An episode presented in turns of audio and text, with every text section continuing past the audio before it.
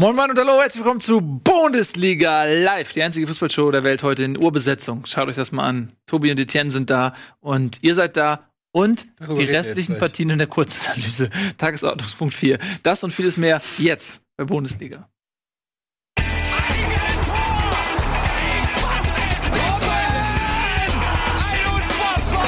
explodiert die Bude hier. Kritisiert mir denn nicht zu viel. Das ist ein guter Mann.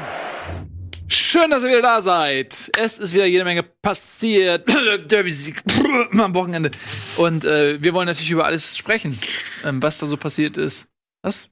Baust du deine Muskulatur hier Ja. auf? Wie so ein Es macht nicht Gorilla? so, es macht nicht so einen krassen Unterschied. Obwohl, doch, warte mal. also ich spann, spann gerade alles an, was ich habe. Mach nochmal, spann nochmal an. Mach ich doch gerade. Das ist Ach so. angespannt. Entschuldigung.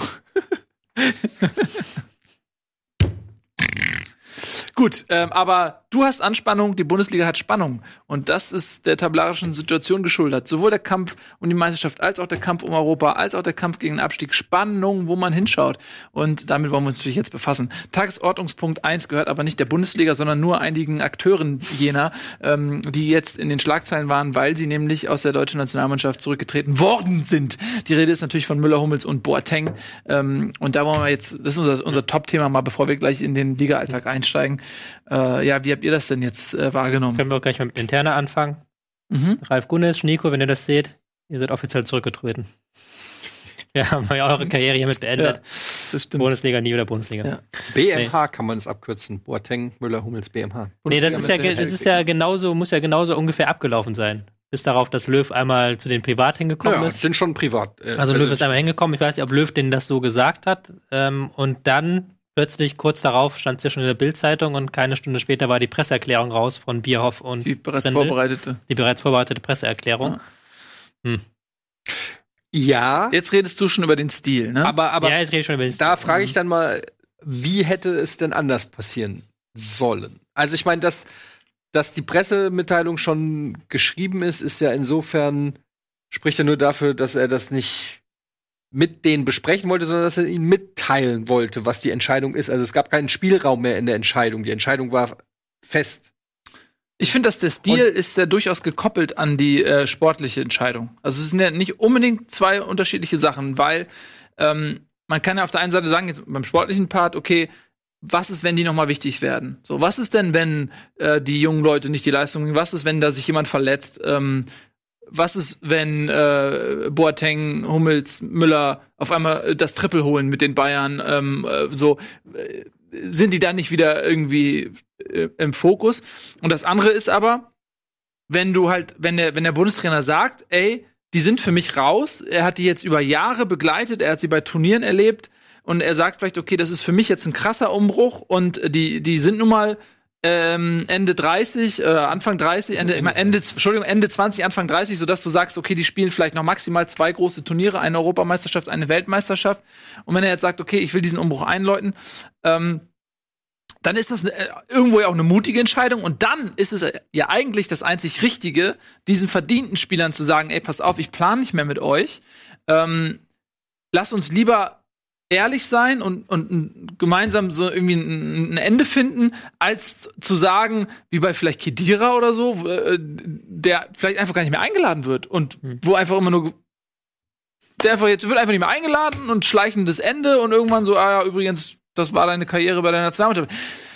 So, und dann finde ich fast schon, muss ich sagen, diese klare Kante von Löw, die ein bisschen soziophob anmutet, einfach so wie, wie, also das, wie die Art und Weise, aber ich, irgendwie finde ich, dass Aber- Löw mal wieder eine klare Kante zeigt und sagt, ich mache jetzt den Umbruch. Das, das, also das, ich finde, es gibt zwei unterschiedliche Sachen. Das eine ist erstmal die tatsächlich faktische Entscheidung, ob das richtig, auf, aus sportlicher Sicht, ob das richtig ist, und dann die Art und Weise, wie. Und es wird ja sehr viel über dieses Wie gesprochen. Das war ja auch direkt dein Einsatz. Und ich frage mich halt, ähm, er ist doch, so wie ich das mitgekriegt habe, vielleicht korrigiert mich, wenn ich es falsch ähm, mitbekommen habe, aber er ist doch auch hingegangen und hat es ihm persönlich gesagt. Das ist ja schon mal ein Fortschritt gegenüber Kedira, das ist doch schon mal ein Fortschritt gegenüber einem Michael Ballack, der mehr oder weniger rausgeekelt wurde. Ähm, oder, oder sag ich mal, aufgrund seiner Verletzung ge- gehofft wurde, dass er sich nicht schnell genug erholt. Oder wie auch immer. Also, äh, ich finde, Es, das Problem ist eher die Endgültigkeit, glaube ich, womit, woran sich die Leute stören, dass er kein Hintertürchen offen gelassen hat, sondern wirklich gesagt hat, okay, ihr drei, ihr seid raus. Nicht mal erstmal oder für die nächsten zwei Monate, mhm. sondern ich plane nicht mehr mit euch, gar nicht mehr. Mhm. Egal was passiert. Das ist, glaube ich, so ein bisschen das, was viele schockiert, aber generell kann man ihm noch nicht viel vorwerfen, dass er zu den Jungs fährt und sagt, hier, Jerome, mhm. ich plane nicht mehr mit dir. Ja, es ist, aber, ich, aber ich mag dein Magazin. Ja, aber ich bin Abonnent. Ja. ich, ich, ich, denke, es ist wie im Fernsehen. Das Entscheidende ist das Timing. Hm. Was heißt das? Jetzt müsste so ein Tusch kommen, aber so mit drei Sekunden Verspätung. Das wäre sehr ja, lustig. Aber, das ist sehr unwahrscheinlich, dass das bei uns passiert. Ähm, mit Paul in der Regie. Aber, aber nochmal, was meinst du mit Timing? Was, was, was ja, ist das Timing, ähm, was du kritisierst? Du hast, du hast mit äh, Müller einen Spieler, der an Anfang, äh, der eine schwache WM gespielt hat, mit Hummels und Boateng auch Spieler, die haben eine schwache WM gespielt. Kommen auch dann nach der WM nicht so richtig in Schuss. Im Herbst haben sie sogar eine veritable Krise. Zusammen mit den Bayern, da haben ja schon viele, auch ich, gesagt, Hummels und Boateng hm. sind als Abwehrduo auf dem Niveau zu langsam. Die lassen sich zu einfach überspielen. Ich erinnere an das 3 zu 3 damals gegen Düsseldorf. Und da hattest du einen Moment, wo du halt wirklich gedacht hast, hm. Wo, glaube ich, hat er nicht sogar Süle gespielt?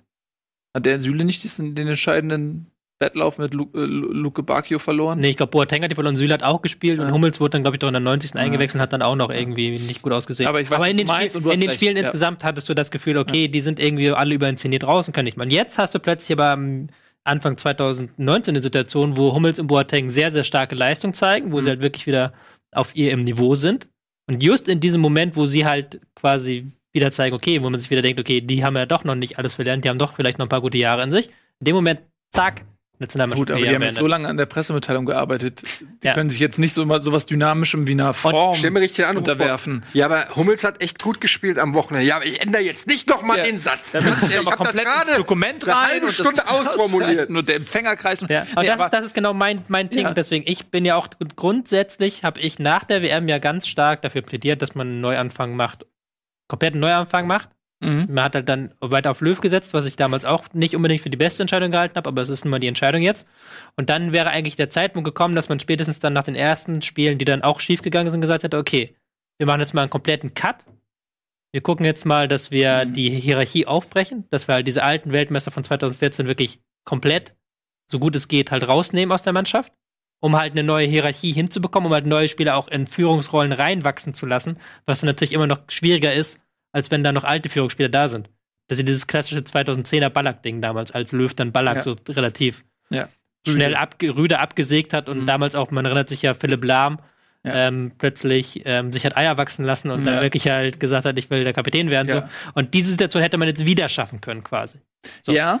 Da hätte man natürlich auf Qualität verzichtet, das hätte man wieder schaffen können. Aber, jetzt kommt das Aber, das hätte man ja eigentlich alles schon früher machen können. Das hätte man ja auch schon im um Weihnachten herum machen kann. Aber dann hätten ja die Leute alle gesagt, ja, jetzt schwächeln die Leute, die ihm die Weltmeisterschaft gebracht haben, haben mal einmal eine Schwächephase und dann nee, werden, hätte, werden, werden sie direkt äh, abgesägt ich von wette mit dir, Also wie man es macht, ist doch falsch. Hättest du es um Weihnachten gemacht, ich wette mit dir, also das kannst, kann ich nicht beweisen, deswegen kann ich auch nicht mit dir wetten. Aber ich, meine These ist, das wäre ganz anders aufgenommen worden. Und hätte die Leute, hätte hätten Leute gesagt, okay, es war jetzt alles scheiße, die Bayern-Hinrunde war auch nicht geil und nee, Boateng und Müller spielt sowieso nicht. Müssen. Dann hätte man nach, nach dieser blamablen WM ja, gut, das hätte ist ja man mein den Cut machen müssen und sagen müssen, okay, Leute, so geht's nicht weiter. Das ist ja mein Ausgangspunkt. Das finde ich eher komisch, dass man da dann noch sagt, wir machen weiter mit gleichem Trainer und mehr oder weniger im gleichen, der gleichen Mannschaft. Und jetzt, also das. Also der, ähm, vom sag ich mal, vom, vom öffentlichen Akzeptanz her wäre es natürlich besser gewesen, er hätte es vor dem Formanstieg dieser Spieler gemacht. Äh, jetzt haben die alle gerade gute Leistung gezeigt.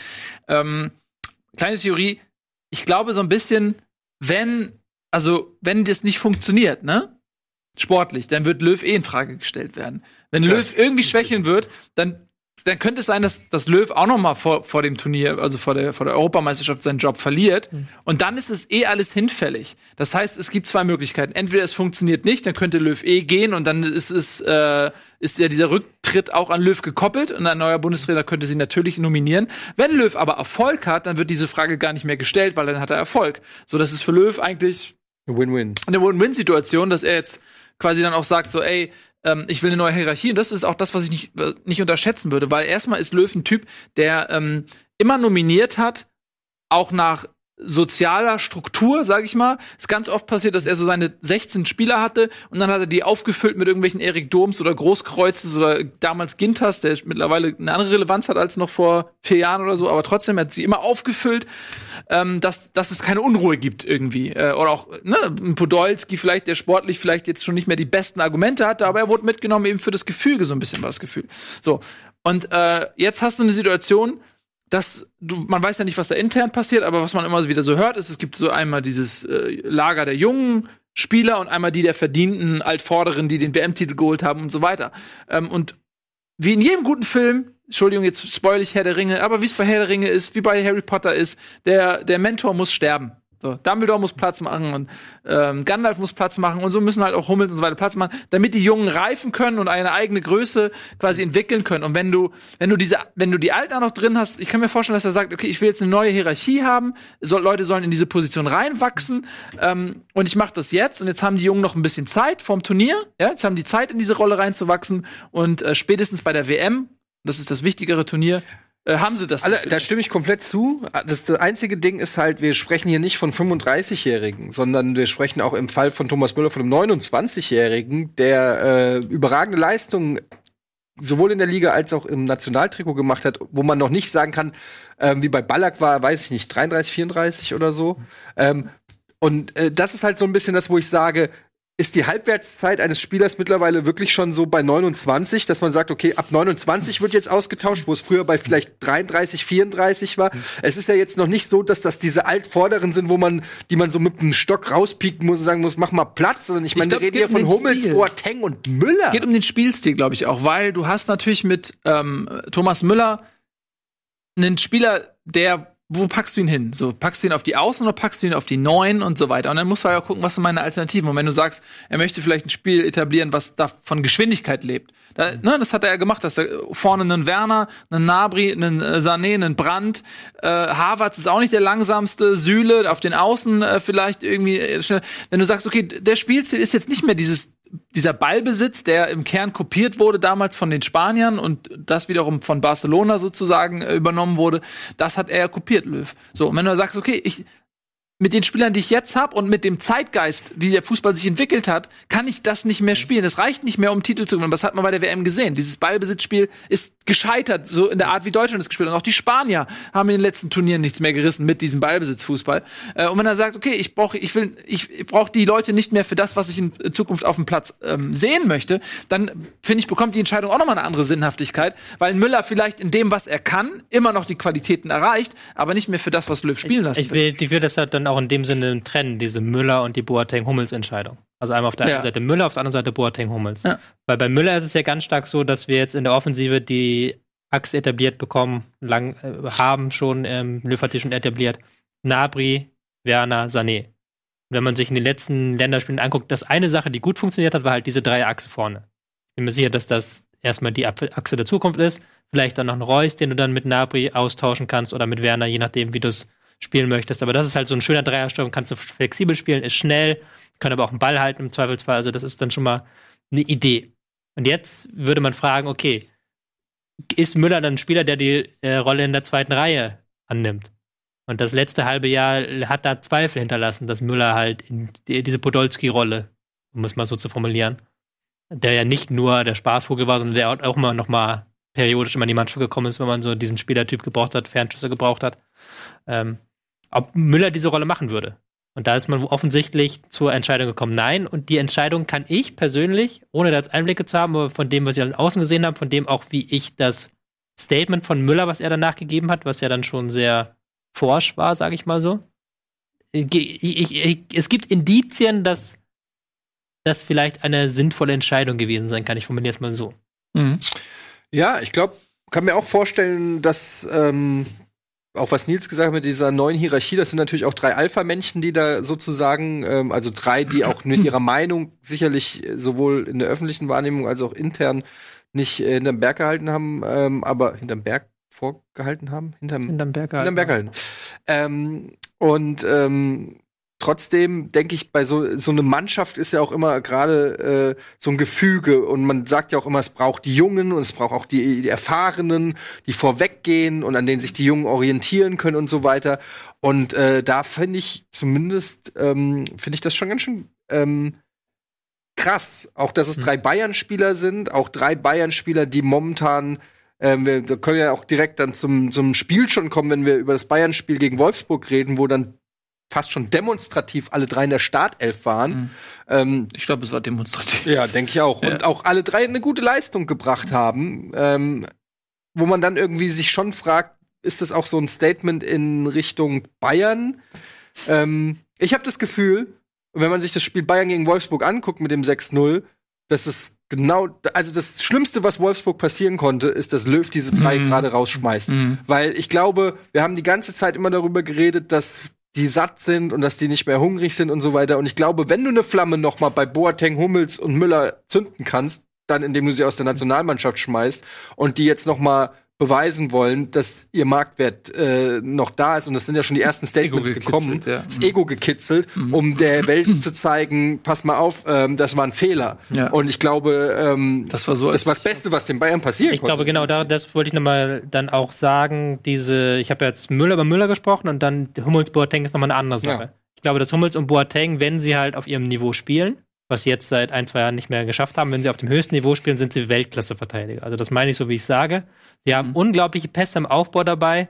Die haben auch ein unglaublich äh, gutes Zusammenspiel, das Hummels mit seiner sehr starken Antizipation sehr viel macht, Boateng mit seiner sehr starken Endverteidigung.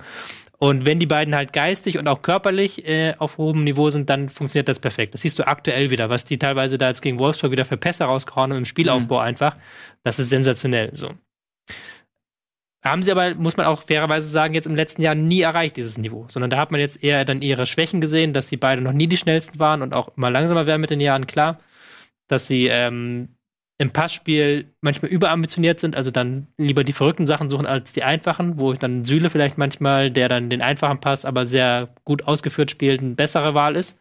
Und da kann man dann auch wieder argumentieren, okay, man hat aber auf der Innenverteidigerposition mit Süle, mit Rüdiger, ähm, vielleicht auch noch ein Ginter dazu gerechnet, so ein paar Spieler, die das auch gut ist. Aber da finde ich zum Beispiel gerade Rüdiger, Ginter, Tar sind halt nicht so spektakulär. Sind nee. aber jetzt auch finde ich, haben noch nicht diesen Leistungsnachweis gebracht, den Boateng und Hummels gebracht haben. Nee, sind da höchst internationale Klasse, keine Weltklasse. Genau. Ja, aber, aber, man muss auch fairerweise sagen, dass äh, auch ein Boateng und auch ein Hummels erst reingewachsen sind. Ähm, mhm. die Bayern haben Hummels damals ziehen lassen für lächerliche, was weiß ich, für damals waren es 5,5 Millionen oder was er da gekostet. Da war damals nicht, also war noch mehr als es heute ist, aber trotzdem war es damals schon sehr wenig.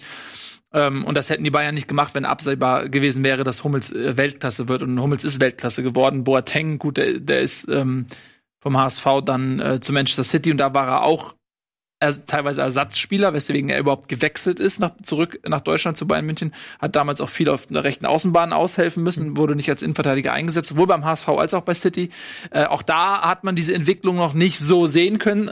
Ähm, und äh, die kam dann erst später. Und also wenn du traut Tar und, na, und, und Rüdiger die Weltklasse zu. Ich traue ihnen nee. zu, dass die einen Schub machen und sich weiterentwickeln, weil Tar ist, glaube ich, 23, Süle, Süle ist, ist 23. Ist, ist auch 23, ja. Süle ist noch mal was anderes. So und dann Rüdiger ist auch 25 oder so. Ich, ich glaube aber, dass ähm, der Spielaufbau von Hummels da sich niemanden der nee. das erreicht. Aber ich, was, was ich, das stimmt, da gebe ich dir recht, aber es ist trotzdem, wenn du mit Süle Rüdiger oder Süle Tar auf Sicht spielst, ist es nicht die Schwachstelle der Nationalmannschaft. Was mit ja. Papa? ah, der ist ja Franzose. Das ist Weltmeister geworden. ich war gerade bei Bayern, beim Bayern irgendwie. Der, denn, ähm, der, du hast halt andere Schwachstellen der Nationalmannschaft und eine Süle Rüdiger ist vielleicht, okay, ist jetzt nicht vielleicht Umtiti Varan, Frankreich, so dieses Meganiveau, aber es ist halt immer noch da würden sich, glaube ich, immer noch 90 Prozent der anderen Nationen uns beneiden. Also es ist wirklich eine gute Kombination. Man, man macht jetzt hier keine Riesenlücke auf, finde ich. Hm. Also wenn man jetzt Kimmich sagen würde, Kimmich, du darfst nicht wieder spielen, dann hätten wir ein Problem. Dann haben wir weder einen Sechser noch Rechtsverteidiger, sowas. Ja. Äh, aber bei Hummels und Boateng, okay, das könnte man eventuell noch auffangen. Und wenn wir nicht, äh, Kehrer haben wir auch noch. Kehrer, auch ja. ein Top-Talent, der zwar auch oft äh, rechts spielt, aber Rechtsverteidiger. Äh, ne, Verteidiger eher, spielt, aber ist auch eigentlich gelernter Innenverteidiger, also kann diese Position auch hm äh, begleiten. Also es gibt schon Talente, die wir haben. Ähm, und auf Sicht muss man die eh austauschen. Und dann ist die Frage, wenn du die jetzt da hast und die sind 23, wann willst du sie in die Verantwortung nehmen? Mit 25, mit 27? So, also wenn, dann doch jetzt. Und die anderen hatten auch den Raum zu wachsen. Also so oder so, man kann, wie wir unfassbar gut unter Beweis gestellt haben, hier drüber streiten. Aber ich freue mich wieder. Und das, ich freue mich auf die Nationalmannschaft. Ich freue mich, ein junges Team heranwachsen ja. zu sehen, was äh, hungrig ist, was Bock hat, äh, was wächst, mit dem man wieder mitwachsen kann, so wie es damals 2006 war. Ähm, als man dann irgendwie diesen, man hat das Gefühl, man ist mit den Jungs mitgewachsen und jetzt ist es ein neues Team und, und ich habe wieder richtig Lust. Ja, ich finde es ich find's eigentlich rein vom Spielerischen her finde ich es auch absolut richtig. Das habt ihr auch schon jetzt äh, zu Genüge gesagt. Ich finde auch, ähm, ich traue denen auch zu, weil die allesamt, äh, egal ob es ein Sané, ein Brandt oder ein Werner jetzt vorne ist oder hinten halt die von euch genannten Spieler, dass da auch noch ein enormes Potenzial ist. Also die sind ja alle noch nicht am Ende ihrer Entwicklung angekommen. Und ähm, das ist absolut spannend auch zu sehen, weil du, du wie du es gerade gesagt hast, du kannst richtig verfolgen. Werden sie es schaffen? Werden sie besser? Vielleicht auch nicht, der ein oder andere, aber man hat wieder so dieses Interesse an einer Entwicklung, die ja bei anderen einfach schon mehr oder weniger abgeschlossen war. Die Frage ist ja, können sie es halten oder geht es schon runter? Mhm. Insofern finde ich es interessant. Ähm, ja, gut, Probleme haben wir vielleicht immer noch irgendwie im, im linken, in der linken Abwehrseite. Ähm, da haben wir, glaube ich, auch keine Weltklasse. Und ähm, im Zentrum muss man mal gucken, Groß jetzt auch finde ich eigentlich konsequenterweise müsste man sagen, über den kann man durchaus auch diskutieren, zumindest wenn man die Leistung der aktuellen Saison ansieht. Aber Groß war immer so ein bisschen, ja, war immer ein großer Fan äh, von Toni Groß. Vielleicht hat er auch nur mal einen Durchhänger. Man will vielleicht auch nicht alle Lieder aus, aus der Mannschaft. Das ist ja das Zweite, was halt ähm, die Leute kritisieren und dann auch vielleicht einen Punkt haben, dass einerseits Groß dann nicht angetastet wird und äh, Manuel Neuer. Da müsst ihr auch dann drüber diskutieren. Spätestens nach dieser Saison mit Marc-André Ter Stegen, der eine ja. Weltklasse-Leistung nach der nächsten zeigt. Ja. Neuer, der halt so ein bisschen durchhängt. Genau, das, aber vielleicht Absolut. ist auch, das ist das Sportliche und das ist das, was ja jeder selbst beurteilen kann, ja, mhm. weil man es einfach sieht. Aber ich glaube, dass die interne Gruppenzusammensetzung ist ein ganz wichtiger Faktor bei Löw. Mhm. Und ähm, er schaut jetzt, mit wem kann ich diesen Weg gehen, mit, mit wem kann ich auch mich selbst ähm, sozusagen aus der Schusslinie nehmen. Und ich kann mir gut vorstellen, dass diese drei genannten, ihr habt sie Alpha-Tiere genannt, dass die einen ganz massiven Einfluss auf die Hierarchie haben. Und das ist nicht unwichtig, glaube ich, so bei, bei so jungen Leuten irgendwie, wie man so eine Gruppendynamik und so weiter. Ähm, und ich glaube, neben dem Sportlichen ist das auch ein wichtiger Faktor. Für Löw ist halt dieses Spiel gegen die Und Neuer und Löw, äh, Neuer und Groß, Entschuldigung, um das noch äh, ja. zu ergänzen, sind auch ganz andere Typen. So, also Neuer ich, ich glaube, Neuer ist zwar auch irgendwie ein Alpha-Typ oder reingewachsen in die Situation durch seinen Status auch, aber Groß ist für mich auch eher ein ruhiger Typ, ist jetzt nicht so dieser klassische Leader und ich glaube schon, dass, dass die anderen drei anders drauf sind. Aber interessant ist ja, dass die, diese Alpha-Tiere in ihren Heimvereinen, also wenn ich jetzt mal die Bayern nehme, da spielen sie ja mit ihrer unmittelbaren Konkurrenz. Da ist ja ein Gnabry und ein Süle spielen da mit einem Boateng und einem Hummels zumindest noch. Hm. Ähm, also das ist ja schon die, diese also diese Konstellation, die scheinbar in der Nationalmannschaft nicht so ganz gut funktioniert, funktioniert ja in den Heimvereinen trotzdem irgendwie ganz gut. Ja, wobei da halt Nabri eher spielt als Müller aktuell. Ja, und aber Süle wurde ja auch vor der Rückserie eigentlich ein Stammplatz. Ich will damit nur sagen, und da gab es ja auch Knatsch, gerade mit ja. Müller. Ähm, nur irgendwie haben sie das hingekriegt. Und irgendwo denke ich ja auch, ist es die auch eine Aufgabe, und das ist vielleicht auch ein Schwachpunkt von Löw, hm. aber es ist so die Aufgabe des Trainers, auch ein bisschen naja, die Geschicke innerhalb, also die, den, in den Hierarchien auch zu leiten hm. und nicht die Leute sich selbst überlassen, sondern auch dann mal zu sagen, ey, äh, also wenn, wenn, wenn, weiß ich nicht, diese vermeintlichen Alpha-Tiere dann zu laut oder zu stark werden, dass dann auch ein Trainer kommt und die mal zurechtstutzt und die auch mal in ihre Schranken weist, ähm, was scheinbar ein Kovac in irgendeiner Form gelungen ist. Ähm, hm. Ich weiß nicht, man kann, man kann ja nicht, also ein Trainer kann sich ja nicht komplett davon freisprechen. Trainer steuert das ja auch ein bisschen mit.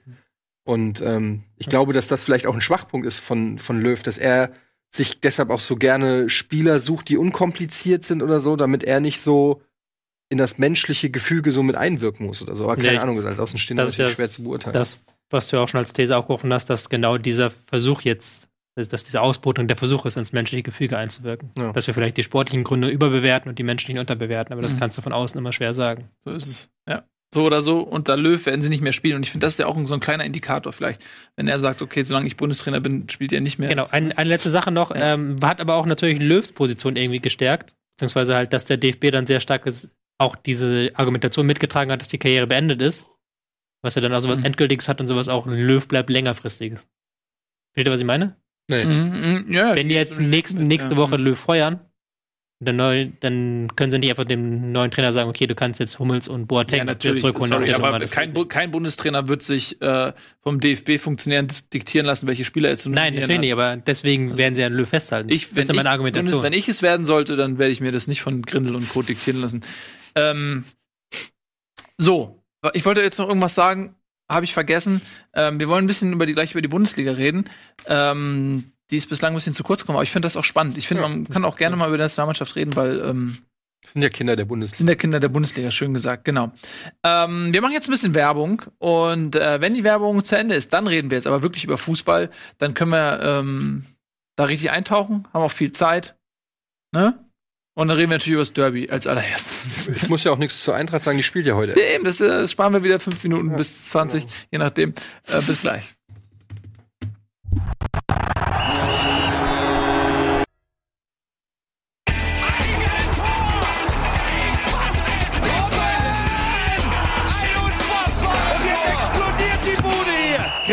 Denn nicht zu viel. Das ist ein guter Mann.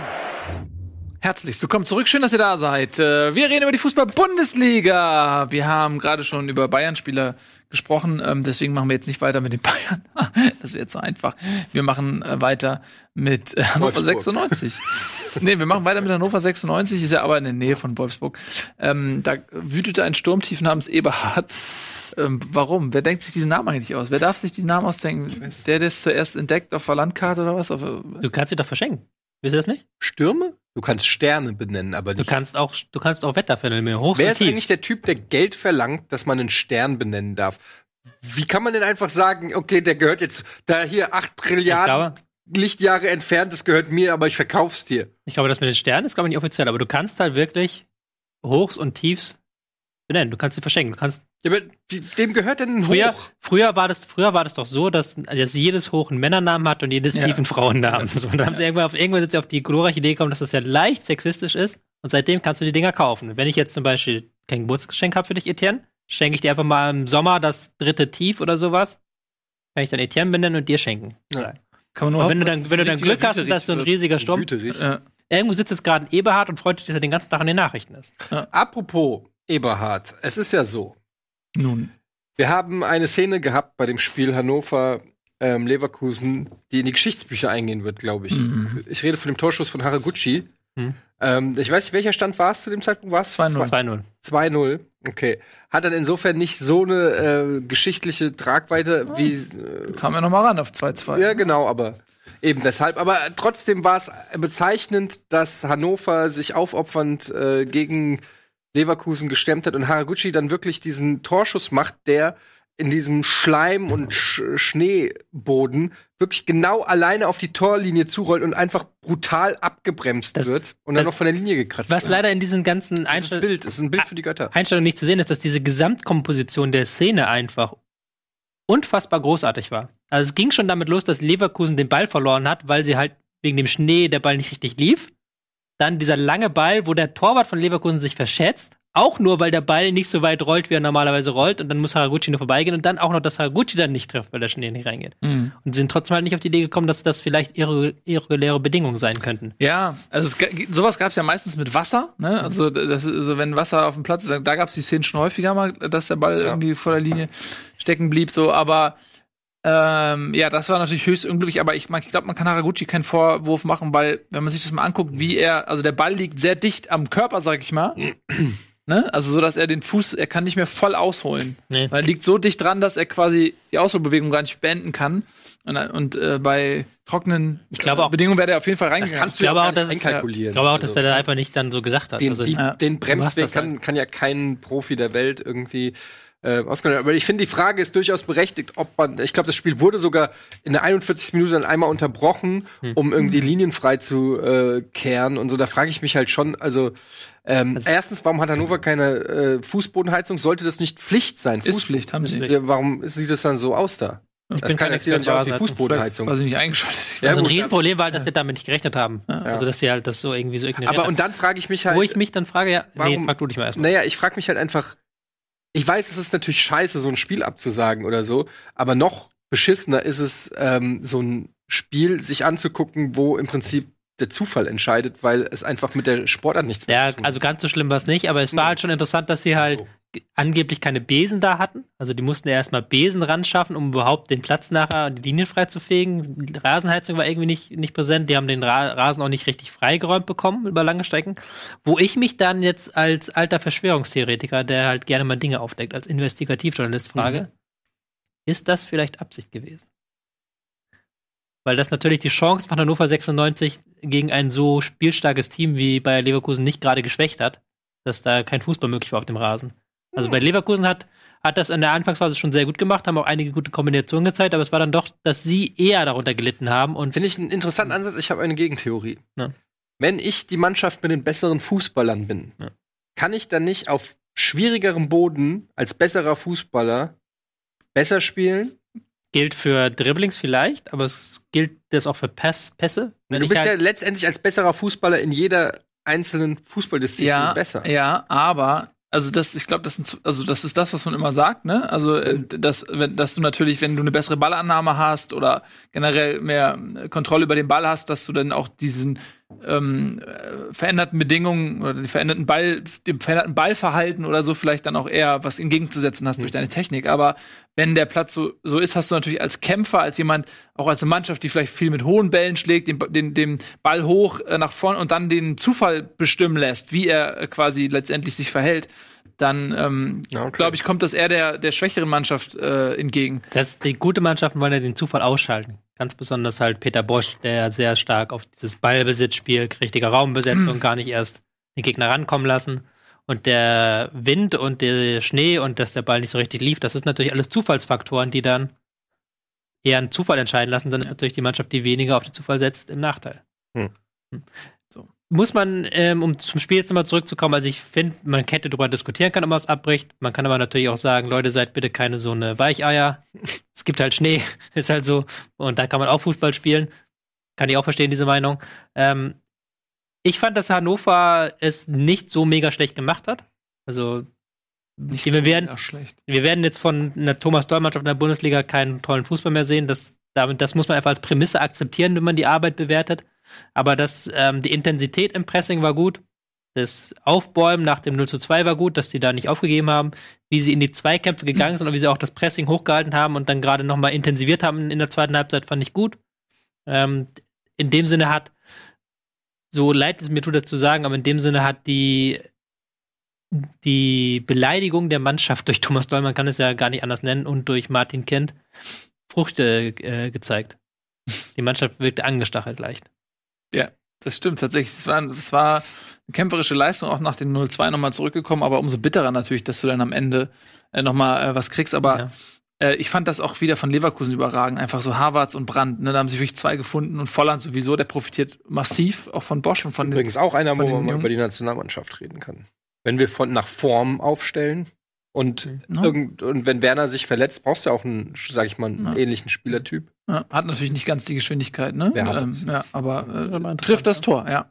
Ähm, und auch die in Co-Produktion das äh, 3 zu 2 dann erzielt. Und die beiden machen einfach Spaß. Also Havertz und Brandt. Sensationell. Das ist unglaublich auch, wie weit ein Havertz schon ist und was der für einen Sprung äh, ja. gemacht hat. Das muss man schon sagen. Aber das, ich, ich finde, das ist immer, wenn du hm. richtiges Talent hast, dann zeigt man das auch schon mit 19, finde ich so. Also, der hat, der ist einfach, der Typ ist ein Jahrhunderttalent, weiß ich nicht, aber Jahrzehnte-Talent auf jeden Fall. Ja, äh, ich glaube auch, es, ist, es, setzt immer auch so alle anderen so unter Druck, weil es gibt ja so in jedem Verein gibt so diese 21, 22-Jährigen, über die man noch sagt, ja, der ist ein Riesentalent, der ist halt noch jung.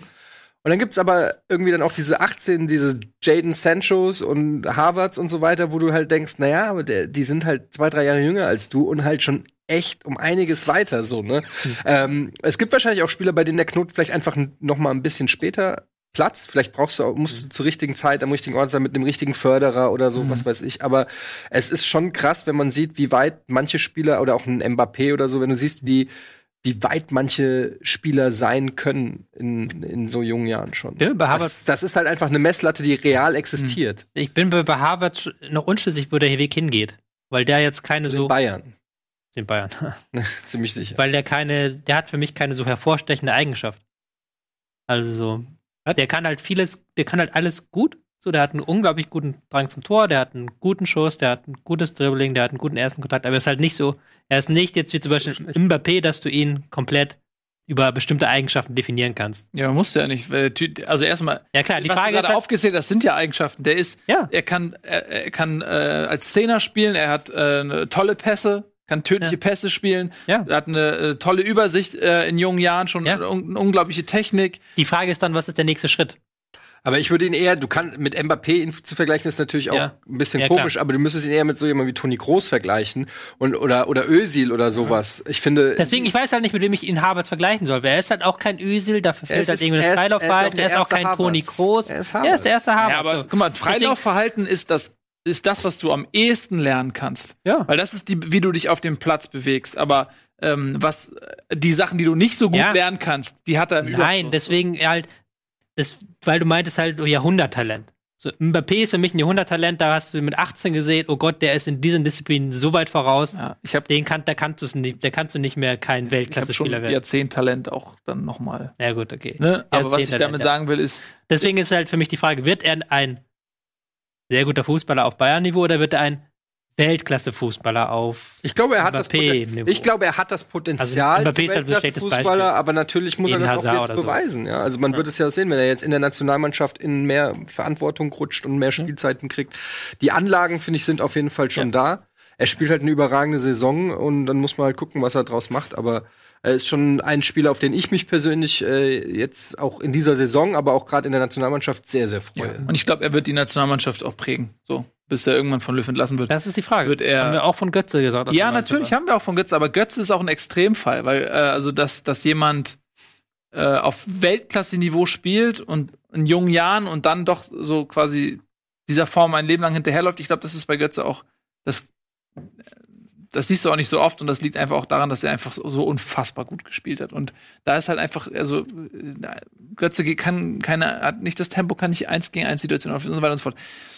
Egal. Ähm, das glaube ich nicht, dass es bei Harvards passiert. Ich glaube nicht, dass es der Regelfall ist, dass das so ist wie, wie bei Götze. Und ähm, ich freue mich einfach mega auf den Jungen, der macht mega Spaß. Und vor allem hast du das Gefühl, der ist von der Mentalität her so. Ich habe irgendwie das Gefühl, der hat so eine gewisse Reife schon im Kopf. Der ist irgendwie, der hat so ein Selbstbewusstsein, der weiß auch, dass er gut ist. Und so spielt er auch. Hm. So, der spielt wie jemand, der weiß, dass er gut ist. Der spielt sein erstes Jahr Bundesliga und er weiß genau, ich bin besser als die meisten hier. So, das merkst du dem Jungen an. Klar, ich hab Spaß an dem. Hm. Ähm, Gut, also für Leverkusen ein sehr wichtiger Sieg, denn man ist ja mitten im Kampf um die ähm, äh, Plätze, die zur internationalen Teilnahme berechtigen. Dazu zählt die Champions League sowohl als auch Europa. Ich glaube, nach dem Lauf der letzten Wochen soll es natürlich aus Leverkusener Sicht gerne die Champions League sein und äh, die Konkurrenz tut durchaus auch den einen oder anderen gefallen. Es sind nur noch sechs Punkte auf Gladbach. Ähm, Frankfurt natürlich muss heute ins Geschehen eingreifen, ist in der Rechnung auch noch mit drin. Aber wenn jemand gesagt hätte vor ein paar Wochen, Mensch, äh, jetzt nach 25 Spielen ist Leverkusen nur noch sechs Punkte hinter Platz vier. Das wäre eine gewagte These gewesen, ne?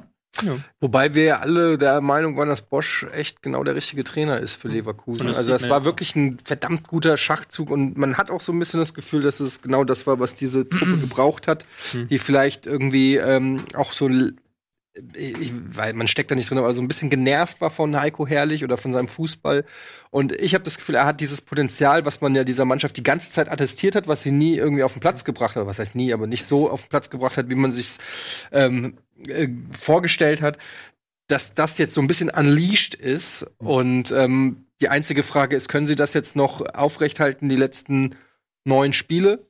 Aber es sieht zumindest ganz gut aus, wenn sie verletzungsfrei bleiben. Ähm, leider, muss ich sagen, aus, aus Frankfurter Sicht, aber äh, stehen die Chancen ganz gut, dass Leverkusen sich da oben reinzeckt. Ja, und ich glaube auch, dass sie die richtigen Schritte machen. Bosch hat das, ich weiß nicht, ob das nach diesem Spiel oder letzte Woche war, hat er gelobt, dass die Mannschaft weniger Sprints gemacht hat, was zunächst einmal kontraproduktiv klingt. Aber weil er halt auch bewusst war, dass er die ersten Wochen sehr, sehr viel Aufwand betrieben haben, dass sie Mhm. jetzt gucken müssen, dass sie mal ökonomischer auch Spiele Ja, Umso wichtiger ist, dass du dann solche dreckigen Spiele eben auch, auch mal Mhm. holst. Ähm, für Hannover muss man aber jetzt äh, mal sagen, aber im Blick auf die Tabelle sieht's jetzt echt zappenduster aus. Und ähm, ich finde ja auch gerade Stuttgart ist, äh, hat eine aufsteigende Form.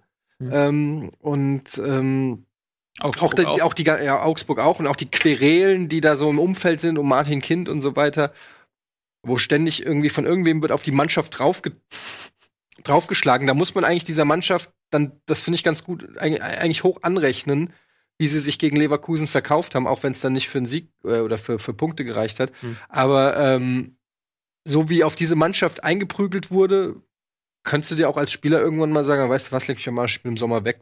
Ich bin, ich bin ja, was sowas angeht, sehr etepetete. Ich hätte einfach nicht nie jetzt scheiße gespielt. Ich hätte mich 6-0 abschießen lassen, wenn ich die Hannover-Spieler gewesen wäre. Hat den Aussagen unter der Das meine ich ja. Also ja. insofern die Mannschaft ja, gut, scheint. Die wissen, die sind alles Profis, die wissen natürlich, dass sie dann nie wieder einen Vertrag kriegen. So. Aber ja, ach, du also, hast schon. Sorry, aber das ist auch Quatsch, da einen auf beleidigt zu machen. Ich meine, also erstmal diese Vorwürfe, ähm, die treffen ja nur in Teilen die Mannschaft, schlecht zusammengestellt und so weiter. Und in anderen Teilen ähm, muss man sich vielleicht mal fragen, ob es vielleicht auch ein Stück weit berechtigt ist. Und, mhm. und du spielst als Spieler ja ähm, nicht für Martin Kind oder so und auch nicht für den Trainer, sondern du spielst ja vielleicht für die Basis des Vereins und ähm, hast da auch eine Verantwortung den Leuten gegenüber, die A, ihr Geld da verdienen. Ähm, wir alle wissen, was das für ein Adalas bedeutet für, das, für den Gesamtverein, was da für Stellen abgebaut werden nach einem Abstieg. Äh, und du hast eine Verantwortung den Fans gegenüber, die, die bei, bei dem Dreckswetter da ähm, ins Stadion gehen. Äh, ja, ich sind alles Menschen, ich verstehe das, aber da einen auf beleidigt zu machen. Ich finde das einfach, das geht nicht. Beleidigt das nicht, also dass man sich, dass man, dass man sagt, ich gebe heute nicht, also das glaube ich nicht, aber dass diese, dass das vielleicht so zwei, drei Prozent kosten kann, in der Motivation, keine Ahnung. Ja, man sieht ja auch bei, bei Müller und so weiter. Weißt du was? Echte Siegertypen generieren daraus Motivation und verlieren sie nicht. Und bei, bei Müller und Boateng, ja, ja also siehst du doch, äh, die äh, wurden kritisiert und jetzt wollen sie es der Welt beweisen und spielen dadurch besser. Und so soll es eigentlich auch sein. Äh, nichtsdestotrotz habt ihr natürlich völlig recht, es sieht wirklich äh, dunkel aus in Hannover. Und ich glaube auch, dass die Äußerungen von Martin Kind äh, einem inneren Abstieg gefolgt sind, den er schon erlebt hat für sich. Er hat, glaube ich, schon resigniert und ähm, bei minus 35 äh, Toren und 14 Punkten aus 25 Spielen ist das auch durchaus nachvollziehbar, warum das so ist. Ähm, ich glaube auch, dass das für, no für Hannover, aber es ist, ist, ja auch lächerlich, das jetzt nochmal zu sagen, äh, unglaublich schwierig wird, da ranzukommen. Mhm. Ähm, aber die Relegationsplätze sind natürlich mega interessant, ne? Mhm. Also Schalke, uiuiui, ich denke mal, Mainz ist durch, sagen wir mal. Ähm, die, bei denen hat man auch nicht das Gefühl, dass es in irgendeiner Form kriselt oder so und auch die Qualität des Kaders ist, äh, ist okay. Aber so Schalke, Augsburg, Stuttgart, ich glaube, die drei werden den Relegationsplatz ja. quasi unter sich ausfechten. Ist man auch kein großer Prophet, wenn man das sagt. Und das wird sehr, sehr spannend, weil dieses Jahr Relegation wird auch kein Selbstläufer, egal wer da spielt. Fangen wir an mit dem Spiel von ähm, Augsburg, die bei, in Leipzig sich ein 0-0 ermauert haben. Ein 0-0 der Mauer, mauerhafteren Sorte. Ja, musst du halt dieses, auch, wenn du irgendwie gegen Leipzig spielst. Ja, dieses ganz klassische Leipzig-Ding so. Ja. So das, was wir immer wieder anmerken, Leipzig kriegt es nicht hin, in der ersten Halbzeit ein Tor zu schießen und beißt sich dann an diesem, mhm. an dieser, ähm, ich glaube, es war ein 5-4-1 oder 4-5-1. Auf jeden Fall eine komplett defensive Aufstellung der Augsburger haben sich daran komplett die Zähne ausgebissen. Mhm. Und ähm, da hast du halt dann so ein bisschen gemerkt, dass Augsburg, wenn sie kein Tempo in ihre Aktion reinbekommen, dann fehlt da die Kombinationsstärke so ein bisschen. Obwohl sie hatten schon ihre Chancen, fand ich, die Tore zu machen, aber das war halt die, so ein wichtiger Punkt für Augsburg, die Augsburg auch braucht, weil wir ja immer wieder davon gesprochen haben, dass sie ihre Schwächen in der Offensive sind. Und sie brauchen halt diese Punkte halt auch gegen Teams, die eigentlich besser sind, wo sie sich dann mit ihrer defensiven Wehrhaftigkeit behaupten können. Mhm. Ja. Ja, war eine äh, natürlich eine einseitige Partie, wenn du so willst. Ähm, aber aus Sicht von Augsburg natürlich verständlich und äh, insofern glaube ich, können die auch mit dem Punkt ganz gut leben. Mhm. Ähm, für Leipzig war es eigentlich gerade auch ein bisschen zu wenig, wenn man sich so mal anguckt. Dann ähm, sieht man, dass auch für Leipzig die Champions League natürlich noch nicht in trockenen Tüchern ist. Ne? Also wie gesagt, Leverkusen kommt von hinten. Man wird sehen, wie die Eintracht heute sich noch gegen Düsseldorf schlägt. Wenn die gewinnen, dann sind sie auf drei Punkte dran. Ähm, glatt, dann hast du äh, im Prinzip äh, vier Vereine, vielleicht muss man sogar noch Wolfsburg äh, noch dazu zählen bei so viel offenen Spielen, ja. Mhm. Oder sogar Hoffenheim, weiß man, ja, Hoffenheim vielleicht nicht mehr, aber ähm, also auch die Champions League ist hart umkämpft. Also insofern sind es vielleicht schon zwei verlorene Punkte für Leipzig gegen Augsburg. Das mhm. sind eigentlich so dann die Partien, wo man sagt, da muss er dann noch mal, mhm. da muss eigentlich ein Dreier her. Aber ich finde auch Augsburg, ähm, wir haben ja auch schon oft über Augsburg hier gesprochen, irgendwie ähm, habe ich das Gefühl, dass die nicht, äh, also ich glaube nicht, dass sie absteigen. Glaube ich einfach nicht. Ähm, hm. Die haben irgendwie noch eine gewisse Qualität in eigenen Reihen ja. und ähm, das ist jetzt, jetzt natürlich die Woche der Wahrheit für sie, vor der Länderspielpause jetzt gegen Hannover. Ich bin ja noch unschlüssig. Also sie haben jetzt gegen Dortmund und gegen Augsburg, äh, gegen Augsburg schon gegen Leipzig wieder gezeigt, was sie können. Hatten in beiden Spielen auch Glück, hatten in beiden Spielen Weltklasse, na, Weltklasse nicht, aber einen guten Kobel im Tor. Jetzt ist dann die Frage, wie kriegen sie es wieder transferiert gegen Hannover, die jetzt nicht äh, nach Augsburg fahren werden und da offensiv spielen werden. Die werden halt auf ihr Pressing setzen und dann auf lange Bälle. Und da bin ich gespannt, wie Augsburg mhm. das macht. Aber grundsätzlich sehe ich, das habe ich ja die ganze Chance schon gesagt, bei Augsburg da unten noch die größten Anlagen. Ähm, einfach die größte Differenz zwischen Ergebnissen und Leistung. Die bringen immer ganz gute Leistung. Und dann haben wir wird sich wieder Schalke im Abstiegskampf. Die wiederum nächste Woche gegen Leipzig spielen zu Hause. Mhm. Ähm, ja, und da finde ich bei Schalke muss man wirklich auch mal sagen, haben wir, glaube ich, alle nicht so richtig mitgerechnet, dass Tedesco irgendwie so krass in seinem Trainerstuhl sitzt. Also wurde noch mal bestätigt und es wurde jetzt auch noch mal nach der Niederlage ähm, noch mal ähm, gesagt, ja. Also wir erkennen hier eine deutliche Leistungssteigerung. Ähm, Bis zum 2 zu 1. Ja, und, ja. und wir wollen weiter auf Tedesco setzen. Ja. Also es ist schon, schon, finde ich, gerade wenn man so die Schalke-Historie mit Trainern und so weiter ansieht, ähm, das ist schon beachtlich. Da fragt man sich, hat der äh, Domenico vielleicht ähm, vom Tönnies ein paar Polaroids im, im, in der Schreibtischschuppe? ja, ich gebe da gar nichts drauf, ganz ehrlich. Ich gebe da gar nichts drauf. Ähm, sie reden natürlich jetzt den Trainer auch stark. Ist, du, du musst ihn auch vor der Mannschaft äh, stärken, weil die das natürlich auch spüren, die kennen die Mechanismen, Mechanismen und wissen auch, dass ähm, der vielleicht nicht mehr ganz so fest im Sattel sitzt und dementsprechend haben sie auch ein kleines Alibi. Ähm, du willst ja auch nichts verschenken, aber wenn, wenn die Ergebnisse ähm, so bleiben, wird Tedesco die Saison nicht überleben. Das, die Gefahr dieses Jahr für Schalke ist einfach zu groß, weil auch wenn du nicht direkt absteigst, weil Hannover und Nürnberg einfach den Gefallen tun, so schlecht zu sein dieses Jahr. Ähm, Relegation ist ein absolut realistisches Szenario für Schalke und du willst nicht Relegation spielen, selbst wenn du als Favorit reingehst, selbst wenn du ähm, nominell individuell deutlich stärker bist. Du willst ja nicht Relegation, da kann ja alles passieren. Hm. So. Das hm. wird Schalke nicht zulassen, da werden die vorher den Trainer entlassen. Das, das ist auch jetzt so eine blöde Situation einfach. Du hast halt den Schneider, der neu gekommen ist, der als, nicht als allererst den Trainer entlassen kann. Das wäre eine Warum? vollkommen. Wenn, wenn es einer kann, dann noch ein neuer Sportdirektor, der installiert wird. Ja, aber das ist ja diese große Lüge quasi, die ja immer verbreitet wird, dass so ein Trainerwechsel von heute auf morgen kommt, dass der sich jetzt trifft. Wenn du halt mit dem Schneider verhandelst über was weiß ich, das mit dem Heidel ist ja auch noch nicht so mega lange klar. Wenn du mit dem über zwei, drei Wochen hinweg verhandelst und der kommt dann, dann hat der nicht in einer Woche einen neuen Trainer.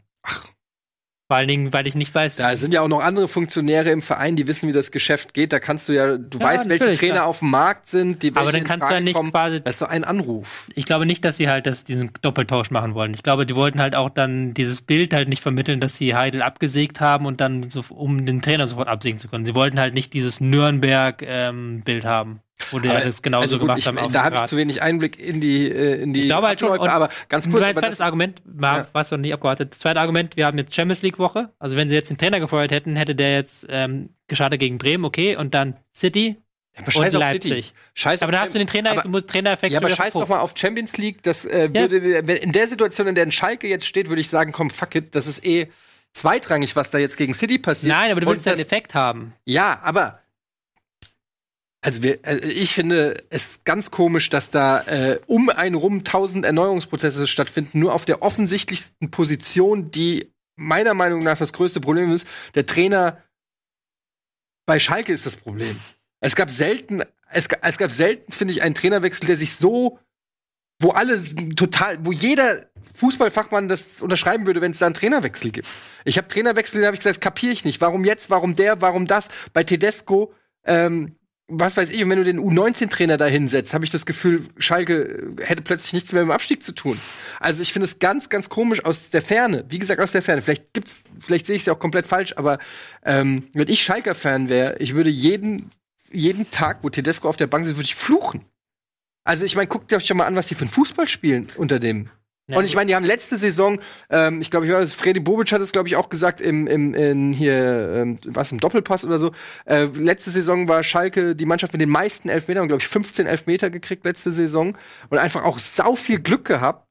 Ähm, das heißt, die haben auch letzte Saison, ha haben wir auch hier bei Bundesliga oft genug drüber geredet, dass Schalke keiner weiß, wieso sie die drei Punkte kriegen. Ich erinnere mich noch an das Spiel des Naldo-Tor von gegen Frankfurt oder so. Die haben, die haben ständig Punktegeschäfte, die sie hätten gar nicht kriegen sollen. Ähm, und am Ende haben sie Champions League gespielt, aber die waren nie eine Champions League-Mannschaft von der Qualität her. Und auch nicht von der Spielweise unter Tedesco. Also ich verstehe nicht, ähm, warum da nicht gehandelt wird. Und wenn da ein neuer Sportdirektor kommt, dann würde ich als erstes sagen, so Leute, ich, mir ist alles scheißegal, was war, Mich interessiert nur jetzt und da kommt der neue Trainer und der heißt Roger Schmidt. Ja, ja ich, ich, kann mir vorstellen, dass sie vielleicht so eine Übergangslösung machen, dass sie vielleicht einen Hüb Stevens vielleicht bis zum Ende der Saison nochmal aktivieren. Irgendwie sowas und dann in Ruhe einen, einen neuen Trainer suchen. Das ist ja auch mal eine Frage, wer ist auf dem Markt. Und ähm, ja, das ist. Ne, fällt, fällt euch irgendwer, wo man sagt, okay, also zum Beispiel vielleicht hier, äh, wie heißt der Rosen, ne? Aus äh, Salzburg. Hm, Rose.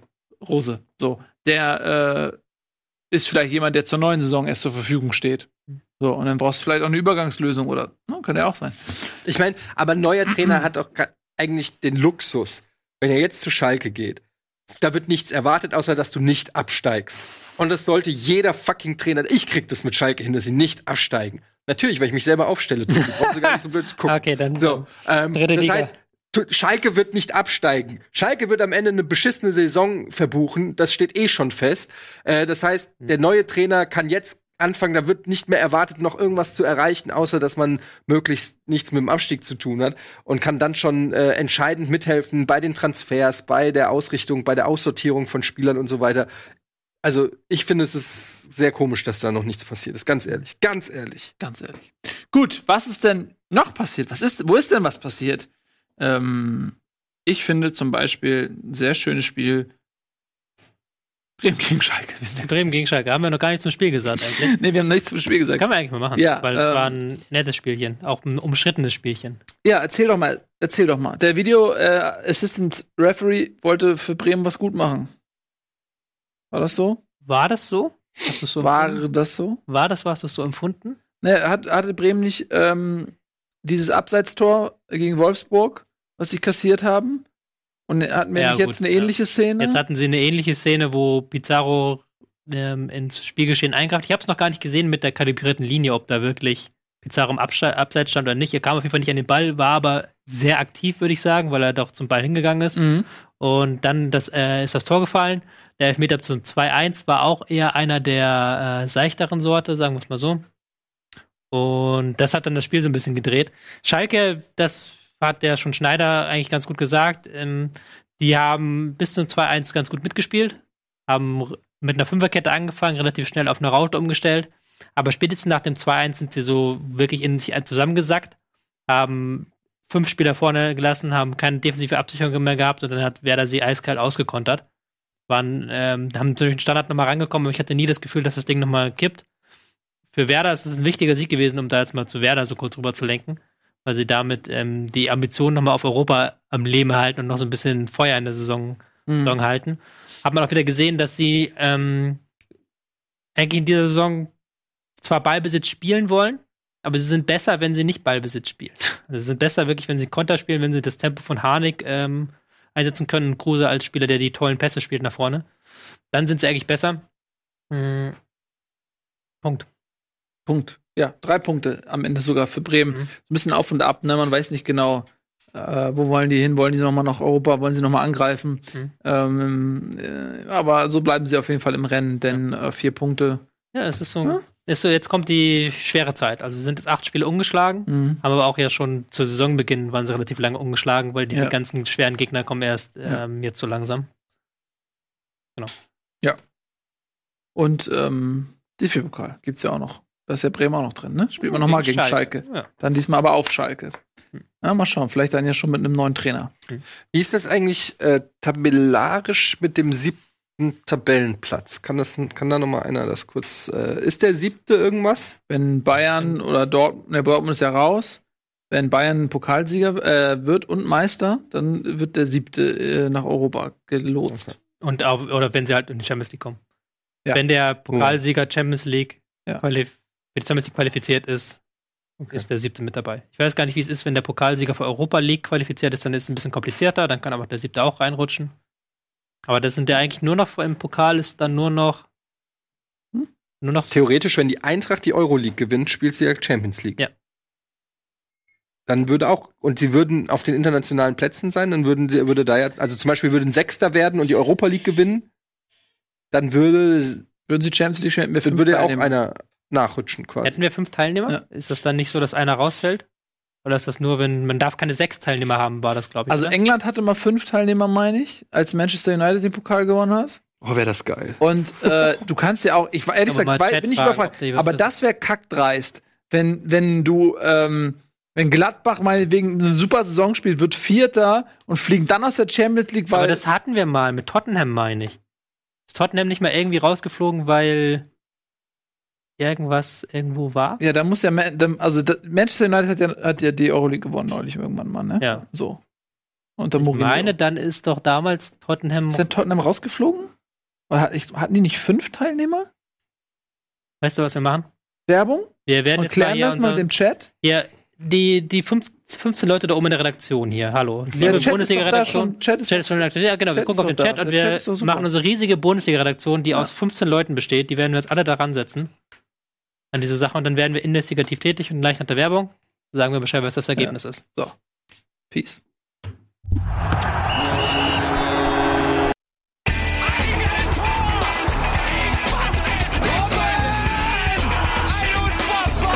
Explodiert die Bude hier. Kritisiert mir denn nicht zu viel. Das ist ein guter Mann.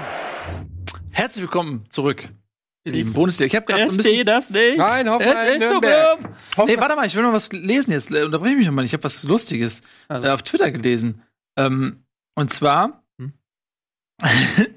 ein äh, offizielles Stellungnahme offenbar, ich habe es jetzt nicht weiter recherchiert, weil es die Werbepause war, von Schalke 04. Wir waren gerade bei dem Thema.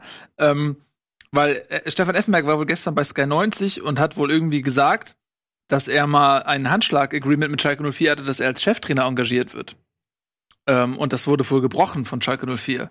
Und daraufhin hat Schalke 04 ein Statement, das lese ich kurz vor. Ich glaube, das ist legit, ist vielleicht auch nicht, aber ich konnte es, wie gesagt, nicht recherchieren. Klarstellung zum Thema Handschlag. Zur gestrigen Aussage von Steffen, ähm, Stefan Effenberg, Schalke 04 habe ihm gegenüber äh, eine Zusage per Handschlag über ein Engagement als Cheftrainer nicht eingehalten, stellt der Vorstand des FC Schalke 04 klar. Richtig ist, dass es 2013 Gespräche des gesamten damaligen Vorstands und des Aufsichtsratsvorsitzenden Clemens Tönnies mit Effenberg gab. Diese resultierten in einer Handschlagzusage über eine Zusammenarbeit mit Effenberg als Cheftrainer. Eine zentrale Bedingung dieser Vereinbarung war, dass die Gespräche und deren Inhalte zunächst vertraulich behandelt werden. Nachdem jedoch Claudia Effenberg unmittelbar nach Beendigung der Gespräche gegen diese Bedi äh, Bedingung durch einen Post auf sozialen Medien verstoßen hat, nahm der Vorstand von weiteren Gesprächen Abstand. der damalige Sportvorstand Horst Held sagte dem Berater von Steffen, äh, Stefan Effenberg ähm, daraufhin ab. Das habe ich nur gerade gelesen. Ich finde, es passt sehr gut. Das ist eine tolle Anekdote. Das ist halt, damals war Jens Keller Trainer. Ich habe gerade noch mal gegoogelt, der war, Aber das ist ja das war mitten in seiner sensationell. Doch- äh, Amtszeit. Was meint ihr, wie sauer war Stefan Effenberg auf Claudia Effenberg? Er hat sich in einen Tiger verwandelt. Ich bin mir ziemlich sicher. glaube Das ist hoch und das ist mal wieder hier ein, auch ein Beweis für diese These, die reden dauernd mit Trainern, nämlich. Ja. Das ist nämlich immer diese Verlogenheit, wir haben jetzt plötzlich einen Trainer angerufen, nämlich das muss mitten in der Amtszeit von Jens Keller gewesen sein. Das ja, aber also wenn ich Vorstandsvorsitzender von einem Bundesliga-Verein Ja. wäre, da hätte ich doch ständig den Markt im Auge. Jetzt mal Ja, unabhängig davon, ob ich den wirklich kontaktiere und mit dem schon am, am, am rumknutschen bin, aber ich wüsste doch genau, welche Trainer interessant wären auf dem Markt, welche, welche das ist ja wie beim Com- Communio oder Kickbase spielen, dass du guckst, wer ist der Transfermarkt, selbst wenn ich mir nicht kaufen kann, gucke ich trotzdem und überprüfe jeden Spieler, ob er passen würde, ob das Plus Minus, ob es irgendwann mal, das ist doch Und der ich, Job. Ich glaube, die Leute haben halt auch immer so dieses Football-Manager-Denke da drin.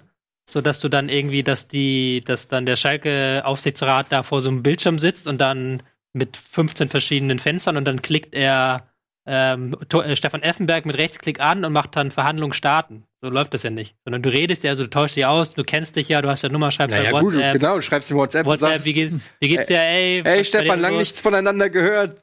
Ja, nee, so machst du Ich nicht. Die frage, ja, wollte einfach nur mal hören, wie es dir geht. die bleiben ja ständig in, du bist ja ständig in Kontakt miteinander. Du versuchst ja ständig irgendwie Aubergines-Emoji. du versuchst ja, die, die, die Leute so quasi auch an dich zu erinnern und im Gespräch zu bleiben, sowas. Und so funktioniert das funktioniert halt nicht so, dass die dann Da nur, wenn gerade sie einen entlassen haben, dass sie dann plötzlich einfallen, oh, wir Kennen sich alle suchen, wir untereinander und hinter den so. Kulissen wird gelabert und getratscht und gemacht. Ich glaube, da, ist- da wird nicht so viel dem Zufall überlassen. Ja, wir haben jetzt hier zu wenig Spiele gemacht. Ähm, ich, du wolltest, ich möchte es ignorieren, aber ich bin für volle Transparenz. Und ich gebe jetzt offen zu, ich habe es gerade nach versucht rauszufinden, wie das mit der Europa League Ja, ist. Ich habe es nicht verstanden. Es ist ja auch so viele verschiedene Szenarien, es ist kompliziert. Wir lassen es einfach auf uns Aber es ging um die Frage zentral, ob es einen fünften Champions League Starterplatz gibt, falls Eintracht Frankfurt die Champions League gewinnt und Ja, gleichzeitig nicht in die Champions League einzieht. Und die Antwort ist, glaube ich, ja. Ja. Das ja. Ist ja also das ist ja das eigentlich Spannende. Das ist ja eh ein sehr theoretisches Gebilde. Ähm, insofern apropos, machen wir lieber mit apropos, den Fakten weiter. Apropos theoretisches Gebilde. Ja. Der erste FC Nürnberg ist noch nicht abgestiegen. Der erste FC Nürnberg ist noch nicht abgestiegen und hat mhm. eigentlich auch sich ganz wacker geschlagen gegen die TSG ähm, aus Hoffenheim. 2-1 trotzdem verloren, keine Punkte, aber ich finde eine Leistung, auf der man aufbauen kann.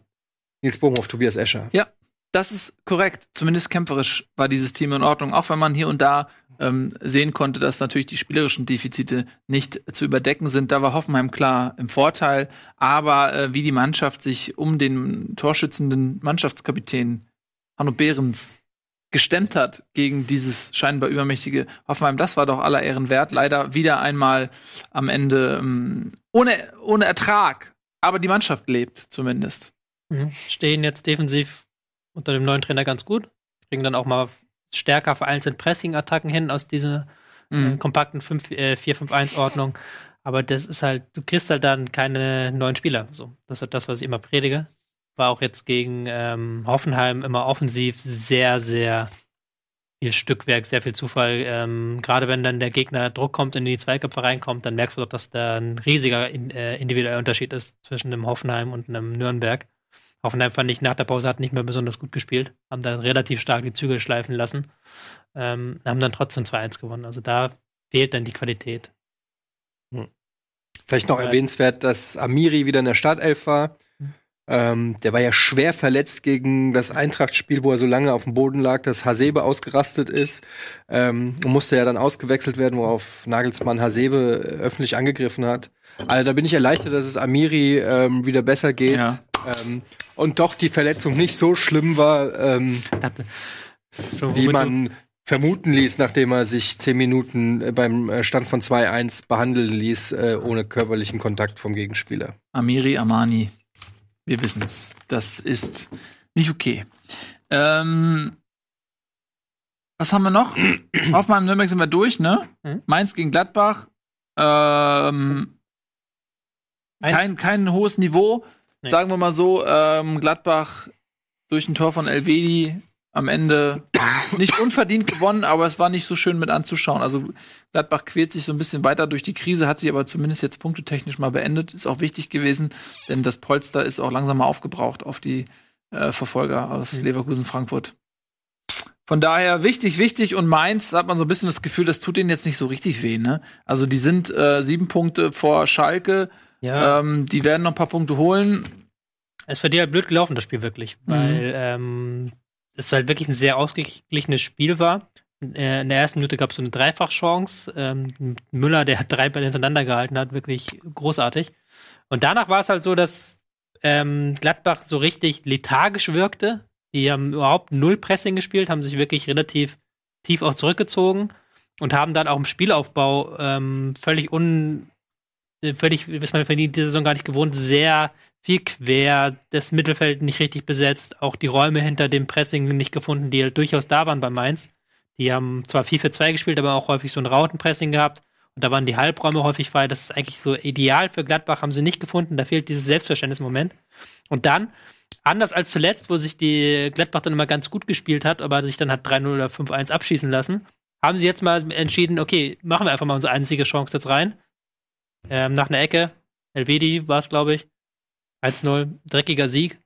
Kann man sich an meiner Stelle, finde ich, schon ärgern, dass man da nicht mehr rausgeholt hat, weil Gladbach mhm. an diesem Tag nicht auf dem Niveau der Hinrunde war. Ja, absolut nicht, nee. Gut, Dortmund gegen Stuttgart. Ja, also äh, Stuttgart Form verbessert, schnupperte an einem Punktgewinn. Da gab es zeitweise so also Dortmund geführt und dann schießt Stuttgart das 1-1 und gleichzeitig schießen die Bayern Wolfsburg ab und da hat man schon gedacht, alter Schwede. Aber letztendlich sind der äh, Dortmunder nochmal zurückgekommen, haben auch nicht unverdient dann am Ende 3-1 gewonnen. Stuttgart war schon sehr defensiv. Favre meint der, die haben da so einen Megabus geparkt. Natürlich aus seiner Sicht ein bisschen ärgerlich, wenn man gegen so einen Bus anrennt, aber auch völlig legitim, wenn man äh, in der Situation ist, in der Stuttgart ist und dann gegen Dortmund spielen muss. Hm. Ähm, aber man hat, man hat schon gesehen, auch Stuttgart lebt und sie haben an einem Punktgewinn geschnuppert und wenn die Gegner ähm, leichter werden, dann hast du natürlich das Problem, sie müssen mehr fürs Spiel tun, aber gleichzeitig äh, steigt trotzdem die Chance auf den Punktgewinn. Ja. Ne? Ist jetzt so ein bisschen, wenn man sich die Form anguckt, ähm, vor ein paar Wochen war es so, ah, Dortmund wird eh Meister, Bayern ist so schlecht. Und jetzt ist es irgendwie so, ah, Bayern wird eh Meister, Ja. Dortmund spielt wirklich nicht gut. Wir reden von zwei Toren Unterschiede. Ja, Mhm. ja, das ist halt, mh, weil Dortmund hat halt schon wieder situativ gezeigt, dass sie eigentlich noch eine Brillanz besitzen, dass halt ein paar Spieler nicht in der Form sind aktuell einfach. Ähm, dass es sich halt wirklich schwer tun, wenn der Gegner sich jetzt wieder jetzt so einem, äh, mit einer Fünferkette aufbaut, dass sie damit enorme Probleme haben. Aber sie haben halt wirklich immer noch diese individuelle Klasse, um das dann wieder umzubiegen. Und muss auch dazu sagen, Stuttgart hatte halt bis auf das Tor praktisch keine Chancen sich Ja. herausgespielt. Die haben halt wirklich nur auf 0-0 gespielt und Mhm. dann nach dem 1-1 nur auf 1-1 gespielt. In dem Sinne fand ich es auch dann ein gerechtes Ergebnis. Ja, absolut. Absolut. Ähm, gut. Was haben wir vergessen? Freiburg-Hertha. Ja, ähm, Hertha auch nicht mit einem guten Spiel, aber es gab ein Kuriosum. Ähm, Freiburg führt 1-0, Hertha äh, kommt zurück durch ein Tor von Ibisevic und dann schießt kurz auf Ibisevic das 2 zu 1 für Freiburg per Kopf. Weil das ist so kurios, weil das ja, äh, ich glaube, letzte Woche war es Ja. genauso. Da hat Genau. Stark in Eigentor geschossen und hat dann kurz darauf ein äh, Tor, Ja. ein Tor, ein geschossen. Hm. Ja. Just Hertha links. Kann man, glaube ich, das Spiel ähm, an einer einfachen Statistik erklären. Hertha über 60% Ballbesitz. Und wenn Mhm. ähm, Hertha-Fans eins wissen, wir reden ja nicht viel über Hertha, aber wenn wir aber eins sagen bei Hertha ist, je mehr Ballbesitz Hertha hat, umso schlechter steht es um sie. Weil die natürlich am liebsten wirklich aus einer, ihre Geschwindigkeit ändern wollen, gerade jetzt mit Selke vorne drin. Ähm, das haben sie gegen Freiburg nicht hinbekommen, weil Freiburg das wirklich wieder sehr gut gemacht hat im äh, 4-4-2. Wir haben Da gar nicht mit Selke gespielt, oder? Nee, Selke war nicht da. Nee. Aber ähm, das war die letzten Woche, haben sie das immer so gemacht. Und jetzt haben sie halt am System festgehalten, auch ohne Selke. Also haben dann vorne mit Ibisevic und Kalu gespielt, haben aber trotzdem dieses 5-2-1-2-Ding da gespielt. Was aber halt sehr stark halt wirklich darauf ist, dass du durch, durch, durch äh, das Zentrum Konter machst. Wenn der Gegner das im 4-4-2 gut zustellt, gerade mit einem kompakten 4-4-2, ist das schwierig zu bespielen. Und ähm, Freiburg ist auch eine Mannschaft, die relativ hoch pressen kann und die Innenverteidiger bei ähm, bei Hertha, gerade wenn du über die Starkseite aufbauen musst, dann bist du, äh, ist das eher problematisch. Und das hatte man so ein bisschen gemerkt. Die haben sich relativ, haben sich äh, Chancen rausgespielt können, hätten das Ding auch gewinnen können. Also ist gar keine Frage. Ist jetzt nicht so, dass Freiburg dir in die Wand gespielt hat. Also Hertha hatte da schon sehr gute Chancen. Aber grundsätzlich wollte ich damit einfach sagen, Her- Hertha ist einfach lieber, wenn sie selber aus einer kompakten Grundordnung agieren können. Das konnten sie an diesem Tag gar nicht. Ja. Ähm, ich habe das, ich da ich hab das Spiel auch nur in der, widersprechen? Zus- nee, ich hab das Spiel auch nur in der Zusammenfassung gesehen. Ich habe, ähm, was ich cool fand, ist, äh, wie sehr Streich sich gefreut hat, sich über diesen, über diese drei Punkte gefreut, als ob er die Meisterschaft gewonnen hat. Mhm. Ähm, war, glaube ich, auch einfach ein wichtiger Sieg, einfach auch um ähm, Freiburg so letztendlich aus dieser, sag ich mal, Gefahrenzone da unten. Ja, elf Punkte auf Stuttgart jetzt. ja, Plus das deutlich bessere Torverhältnis, ähm, da kann man sich schon mal ein bisschen sicherer fühlen. ne? Also sie hätten zwar mit 27 immer noch äh, ein gutes Polster, also mit 30 Punkten kann man jetzt genau wie bei Mainz sagen, so ähm, sollte eigentlich nichts mehr anbrennen, die werden noch ein paar Punkte irgendwie holen und dann hat sich das Thema erledigt, weil die anderen ja auch da unten nichts reißen. Ähm, insofern war das auch insgesamt für Freiburg natürlich ein sehr guter Spieltag mit äh, Niederlagen von Mhm. Stuttgart und ähm, Nürnberg und äh, Schalke. Ja, Schalke, genau. Mhm. Und Hannover, ja. Ähm, gut. Ja. Dann sind wir damit durch und kommen zu Tagesordnungspunkt 5. Deshalb machst du drückst du so. Ich Mhm. denke die ganze Zeit, Deshalb drückst warum du aufs drückt er so aufs Gaspedal Ich hier? wollte noch kurz, weil wir auch noch nicht Top über das Spiel, wir haben noch nicht richtig über Was? Bayern gegen Wolfsburg Ja, 6-0, Wolfsburg wie in alten Zeiten, immer äh, äh, Bayern wie in alten Zeiten. Immer wenn Du die Wolfsburg kommen, schießen sie viele. Tore und das war eine beeindruckende Machtdemonstration. Alte Spielfreude kehrte zurück. Wolfsburg hatte dem wenig entgegenzusetzen. Der nächste Orkan heißt Bayern München. Darf ich jetzt meinen Wow. Kickbase-Spieler der Woche zeigen? Ja. Ja. Warte, lass mich raten. Ich wollte einfach mal wieder bei Joscha Kimmich reden. Okay. Habe ich schon so lange nicht mehr Ist gemacht. Müller? wollte Mal zeigen. Nein, äh, Kimmich mit äh, sehr guten 281 Punkten. Und man kann in ihm so ganz gut die Bayern-Saison nachverfolgen. So. Mhm. Hier am Anfang gut gestartet in die Kickbase-Saison. Weiß nicht, aber das sieht man, glaube ich, ganz gut hier. Dann hier sehr wenige Punkte geholt in der Mittelphase der Hinrunde. Durchgestartet zum Ende der Hinrunde und jetzt wieder ähm, Top-Leistung mit vielen Punkten. Ist auch seine 42 Millionen jetzt vielleicht wieder wert. Ähm, Hast du den? Nee. Der kostet nicht 42, der kostet 42 Millionen. Ja, kannst du Ey, im Marktwert nochmal sehen, ist natürlich jetzt wieder gestiegen so ein bisschen. So ist natürlich Mhm. über längere Zeit gefallen. Vielleicht über ein Jahr gesehen hier, sieht man das ganz gut. Auch diese Schwankungen in der Hinrunde. Hat natürlich wieder, wer hat natürlich einen Kimmich? Ja, gut. Ja. Mirko. Natürlich. Und die Sales-Abteilung wieder. Wie ist denn dieser Spieltag? Zeig mal den Spiel, aktuellen Spieltag. Naja, den muss man nicht zeigen. Ja, Mirko. Oh, ich bin Vierter. Was wisst ihr, was Sandro. sehr lustiges passiert ist? Geh mal auf den Transfermarkt. Du siehst, dass alle außer wer Nils ein Profilfoto hochgeladen haben, ne? Geh mal kurz hoch. Nils hat das Standard. Ähm, wo ist er denn jetzt? Ja. Ja, hier auf Platz 8 Mhm. hat das Standard äh, leere Symbol. So, und jetzt gehen wir auf den Transfermarkt. Transfermarkt. Ja. Äh, Management. So. Und du siehst, ähm, du kannst ein Angebot den Spielern machen. Hm.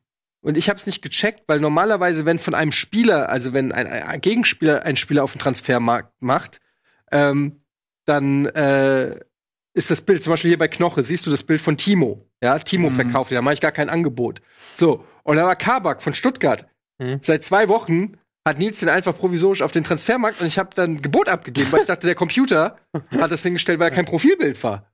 Und denk da und, und jeden Tag gucke ich, wann geht denn der Transfer endlich über die Bühne? Ich habe so viel geboten. Hab ich gar nicht über gesehen. Wie viel Marktwert. hast du mir denn geboten? Ich glaube 7,1 habe ich geboten. Der ist jetzt 7,2. Ja, mittlerweile. Ja, ja, ja. klar, der- ich habe aber geboten, als der 6 oder so wert war. Und du hattest, glaube ich, sogar vor einer Woche oder irgendwo hattest du sogar erzählt, dass du den gekauft hast. Mhm. Und dann habe ich den auf dem Transfermarkt gesagt, der hat den doch gar nicht gekauft, der ist auf dem Transfermarkt.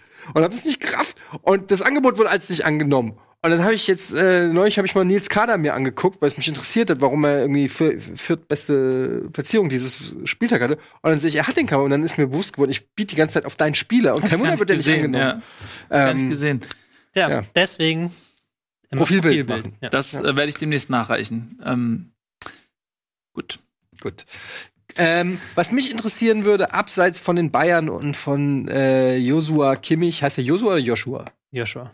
Joshua Kimmich, schöner Name Joshua. Äh, mein Sohn heißt mit zweiten Namen Joshua. Ähm, aber was mich ärgert, ist, dass ich meinen Sohn nicht Jean-Michel Oh. Schau, schau. Jean-Michel Lasogga Jean-Michel, genannt ja. habe. Mhm. Ähm, Habt ihr das wieder in den Social? Ich habe das Spiel noch nicht gesehen, muss ich Ja. dazugeben, weil ich. Äh, ich habe nur die Zusammenfassung gesehen. Da war. Ich habe aber das Vi- Video gesehen, äh, das über Social Media, ich glaube, der HSV hat es geteilt, Mhm. mit Pierre-Michel Lasogga, wo er in die Kas- Mhm. Kabine kommt. Pierre-Michel. Ja. Pierre-Michel. Pierre-Michel Lasogga, oh, oh, und die ganze Mannschaft geht da ab. Das Ja. hat, war schon ein schönes Video. Äh, ja, das war, das war schön. Und das, das Lustige ist, wenn am Ende des Spiels, wenn man in der Kabine ist, ist es scheißegal, ob es Kreisklasse ist oder Bundesliga. Wenn junge Leute mit einem Bier einen Derby-Sieg feiern, dann ist, äh, dann sieht das so aus. ähm, und ja, ey, wunderschön. Ihr fragt mich jetzt sicherlich, wie ich das Derby erlebt habe, ne? Wie hast du das Ja. Derby erlebt? Ja. ich war leider nicht im Stadion. Warum? Ja, weil ich habe mich einfach auch zu spät bemüht und ich, ähm, Weißt du, wer im Stadion war? Pierre-Michel Lasogga. Ja, wer ist wer noch? Der Nico. Ja, natürlich. Ja, wie immer. Ralf auch. Weißt du, wo Nico noch da- am gleichen Tag auch noch war? Bei Hannover gegen Freiburg. Ja.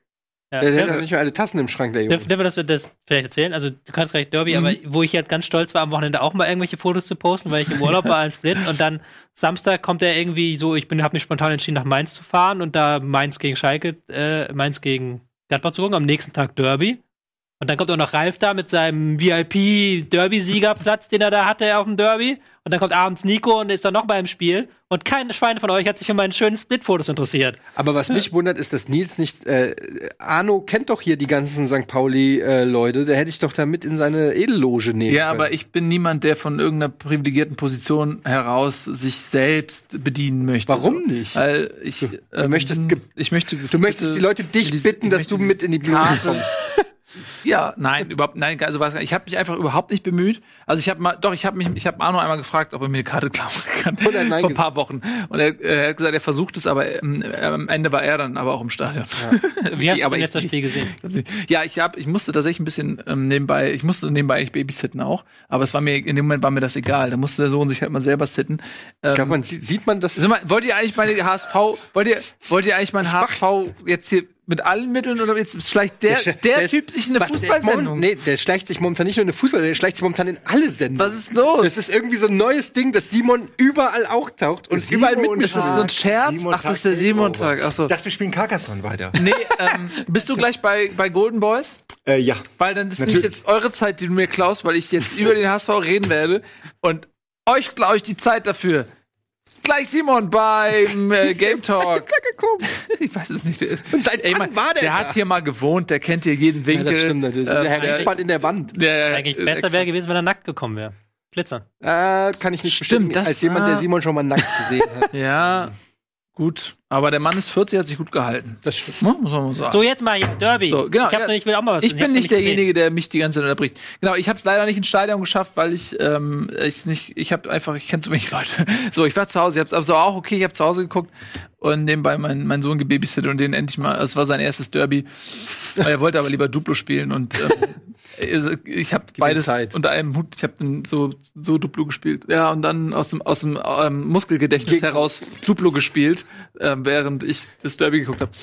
Ähm, genau, und äh, es war wirklich, glaube ich, das, der erste Sieg in der Saison und wahrscheinlich der erste Sieg seit fünf Jahren, der wirklich souverän war. Und man denkt ja immer, okay, du sagst ja auch immer, hey, heul nicht rum, ihr wart doch, seid doch ganz oben in der Tabelle dabei und so. Und ich sag dir immer so, ja, guck dir mal das Torverhältnis an, dann kriegst du vielleicht eine Ahnung davon, wie die Spiele immer sind. Es ist nämlich nicht schön anzusehen. Es gibt nicht viele, also in Köln oder so, hast du auch mal ein 5-1 oder sowas. Beim HSV gibt's es nicht. Es- Jedes Spiel ist knapp und jedes Spiel ist irgendwie doch dann wieder rumgegurke, trotz individueller Überlegenheit vielleicht. Aber es ist nicht schön mit anzuschauen. Das ist kein Rumgeheul, das ist Realität. Ähm, und jetzt Halt auch die zweite Liga. ja, ist, na gut, aber du siehst ja auch an Köln zum Beispiel, das, da, da gibt's halt auch mal ruhigere Tage. Ähm, und die gibt's halt beim HSV nicht. Und das meine ich, wird halt übers Torverhältnis auch gut, ganz gut ausgedrückt. Und ähm, beim, äh, beim Derby jetzt ein 4 zu 0 und das, und äh, das war eigentlich kaum gefährdet so. Also St. Pauli war wirklich, ich hätte sie erwartet, dass die wie von der Tarantel gestochen äh, wie in einem Pokalspiel irgendwie den HSV überrennen wollen. Da hab ich Angst vor gehabt, dass sie jetzt irgendwie im eigenen Stadion HSV überrennen, aber nix dergleichen. Der HSV war klar Herr im Haus. Ähm, und äh, das Einzige, was so ein bisschen gestört hat, waren dann diese ständigen Bengalos. Ich, hab, ich lebe ja in ständiger Angst, dass irgendwie irgendwann mal ein Spiel abgebrochen wird. Das war schon beim Pokalspiel so. Aber das trifft ja nur die Heimmannschaft. Ja, also in dem Fall, wenn die Gästefans, die sind ja klar ausgezeichnet, wenn die ähm, Ich glaube, es geht trotzdem auf die ja, Heimmannschaft. naja, wenn die Auswärtsfans, Ja. Da bin ich mir nicht sicher. Aber jedenfalls hatte ich Schiss, dass, dass dieser tolle Derby-Sieg äh, durch irgendwie Bengalos äh, abgebrochen wird. Da, ähm, das ist zum Glück nicht passiert. Da haben beide Seiten ordentlich gezündelt. Äh, aber ähm, ja, ey, sportlich war das einfach mega souverän und hochverdient. Und das war ich auch tabellarisch für den HSV sehr wichtig. Ähm, und äh, Sieben Punkte jetzt schon äh, Ja. vor einem äh, Nicht-Aufstiegsplatz, also beziehungsweise vor dem Redu jetzt. Darf ich noch mal Ja. kurz ein Spiel fragen? Ich habe es, wie Ja, gesagt, noch gar nicht gesehen. ich werde jetzt nachher noch gucken. Ja. Ähm, was hat der HSV besser gemacht als St. Pauli? Also wieso haben sie das Spiel so dominiert? Ähm, also der HSV hat ähm, deutlich mehr Ballbesitz gehabt, hat ähm, diese Rolle auch angenommen, quasi des, sag ich mal, des Favoriten. St. Pauli hat sich sehr viel hinten reingestellt, Hm. haben auch die Konter teilweise nicht gut ausgespielt. Es gab so ein paar Momente, wo man dem HSV im Spielaufbau den Ball abluchsen konnte, weil da auch immer mal wieder Ungenauigkeiten drin sind, aber es war diesmal nicht so viele wie sonst. Aber diese Situation hat Pauli einfach auch nicht so gut ausgespielt. Also es gab wirklich Situationen, ähm, wo dann einfach der letzte Pass beim Konter einfach nicht lief oder so. Ähm, und sie waren vorne kaum torgefährlich. Es gab einen richtig guten Schuss noch. Ähm, beim Stand von 1 zu 0, glaube ich, die Pollersberg sehr gut gehalten hat. Und dann gab es eine Chance von, von Alex Meyer, die aber auch nicht rausgespielt war, sondern einen schlecht geklärten Kopfball irgendwie aus 25 Metern Volley genommen. Pollersberg war nicht im Tor. Und äh, das, war, das waren so die beiden Chancen, die mir einfallen. Ähm, und ansonsten, die Tore beim HSV waren teilweise auch ein bisschen so Murmel. Hm. Äh, also ein bisschen so Hm. im Strafraum zwei, dreimal abgefälscht. Das war jetzt nicht immer perfekt rausgespielt, aber es war trotzdem hoch überlegen. Und ja, von St. Pauli war ich ein bisschen enttäuscht. Ich hätte einfach erwartet, dass die mehr brennen und mehr attackieren, früher attackieren, äh, den HSV auch ähm, ja ein bisschen mehr pressen, auch im Spielaufbau in der eigenen Hälfte mehr raufgehen, zu langen Bällen zwingen, äh, weil, weil auch in den letzten Spielen der HSV auch immer nicht so oft es geschafft hat, ähm, trotz Druck hinten souverän rauszuspielen. Die hatten große Probleme, wenn So. der Gegner sie angelaufen hat. Genau, und das, und ich hätte gedacht, dass St. Pauli da mehr raufgeht auf diese Schwäche, die in den letzten Wochen so offenbar geworden ist.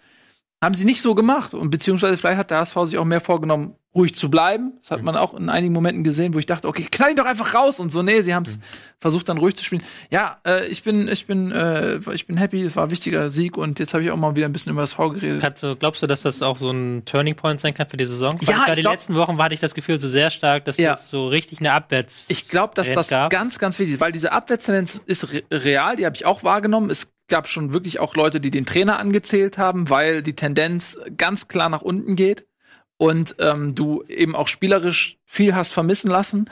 Und jetzt hast du so einen, auch so einen emotionalen Moment. Mhm. Ähm, er hat auch umgestellt jetzt, hat mit Doppel 6 gespielt, mhm. äh, also Holtby rausgenommen und dann mit Janicic und Mangala auf der Doppel 6, die beide letzte Woche gegen Fürth noch gefehlt haben, weil die mhm. beide gesperrt waren. Äh, also hat noch ein bisschen was verändert und ich glaube, dass das was freisetzen kann, mhm. dieser Sieg. Und ich hoffe, dass ähm, ähm, da jetzt mal ein bisschen Souveränität reinkommt, weil es ist nötig, weil Union Berlin ist mega stark, die lassen kaum Punkte. Die haben 13 mhm. Punkte von 15 möglichen geholt in den letzten Wochen. Erst zwei Spiele verloren, glaube ich, in der Saison. Mhm. Also äh, der Aufstieg ist hier kein, kein Selbstläufer. Mhm. Nächster so. Gegner heißt äh, Darmstadt. Ja gut, da kannst du da jetzt drauf aufbauen. Ja, musst du, musst du drauf aufbauen. Genau. Ähm, so, und das Beste ist, Nico kann mich jetzt nicht mehr nerven. Mit seiner Stadtmeisterschaft und so. Und ja. Das ist vielleicht das Wichtigste. Das ist das Wichtigste. Ja, ja. Ähm, ja ich freue mich für den HSV tatsächlich. Und ich glaube aber, wie gesagt, ich mache mir da auch nicht so Sorgen. Ich verstehe es natürlich, dass man, wenn man da selber steckt man da immer noch so ein bisschen mehr drin, aber es sieht auf jeden Fall tabellarisch sieht es jetzt mittlerweile ganz gut aus. Und ich glaube, dass die Qualität da letztendlich dann auch in den letzten ähm, neun Spielen sich dann auch durchsetzen wird und wir dann Köln und ja. ha Hamburg auch wieder in der ersten Liga begrüßen dürfen. Nur die auch beide für mich einfach in die. Er ich mag die Vereine jetzt aus einer Konkurrenzsicht nicht wirklich, aber ich finde, es sind beides Vereine, die in die Bundesliga ja. gehören und ich freue mich, wenn, wenn Bin, Köln und HSV wieder. Das ist natürlich jetzt mit Union spannend. Also man will jetzt dieses Jahr auch nicht unbedingt Relegation spielen, wenn jetzt Schalke oder Stuttgart droht, die halt individuell schon sehr stark sind und wenn die dann Exakt. in so einem K.O.-Spiel nochmal alles reinwerfen, ist das scheiße. Ja. Und da sollte der HSV nochmal ranhalten. Das genau. Unionsspiel ist, glaube ich, auch demnächst schon. Also das ist ja auch nochmal. Ja, in Berlin. In Berlin. Ja, ne? also man spielt noch in Berlin, in Köln, in, in, Paderborn und so. Also man hat hm. richtig noch Brecher vor der Nase. Hm. Ähm, es wird Zeit, dass da gepunktet wird. Genau. Äh, übrigens nochmal kurze Meldung. Äh, schon vor der Sendung ähm, gab es das Gerücht, äh, dass Sinedin Sidan wieder bei Real Madrid übernimmt. Ist es nicht lustig, äh, wenn das tatsächlich passiert? Oder? Das wäre sehr lustig. Ge geht als irgendwie dreifacher Champions League-Sieger. Ähm, Nein, die, die, die, können doch die Sendung jetzt nicht. Mannschaft, aufnehmen. Mannschaft, weißt, darüber hackt ab, Trainer kommt zurück, wie der Heiland ist schon irgendwie hat. Äh darüber, darüber müssen wir doch, darüber müssen wir doch noch reden. Dann lass, ja, dann lass uns das bei äh, Bundesliga ja. International. Wann ah. kommt das nochmal diese Show? Äh, ich glaube, da müssen wir müssen bis, uns bis morgen gedulden, bis wir darüber reden können. Morgen um 10 Uhr. 10 Uhr. Ne, dann treffen wir uns einfach morgen früh um 10 Uhr hier nochmal um über Bundesliga International. Und sind gleichzeitig sind wir aber auch im Chat alle. Ja. In der bei YouTube Premiere. Okay. Okay? Cool. Geil. Ich, wir sehen uns Jetzt dann. kommen die Golden Boys mit. Mhm. Was redet ihr? Ja, aber ja, ja. was? Denn? Das, oh mein Gott. Also der Ach, noch Game Talk, der Rest ist Info. Ich Könnt ihr euch nicht einmal vorbereiten? Ach Mensch, und das war so meine Hoffnung auf was Investigatives, auf was wirklich inhaltlich äh, Substanzielles, aber nein, es muss wieder Rocket Beans Es kann ja nicht sein. jede Sendung Bundesliga sein auf diesem Sender. Das, das ist ein perfektes Schlusswort. In diesem Sinne, reingehauen. Vielen Dank fürs Zusehen. Jetzt die Golden Boys. Tschüss. Eintracht. Deutschland, äh, HSV.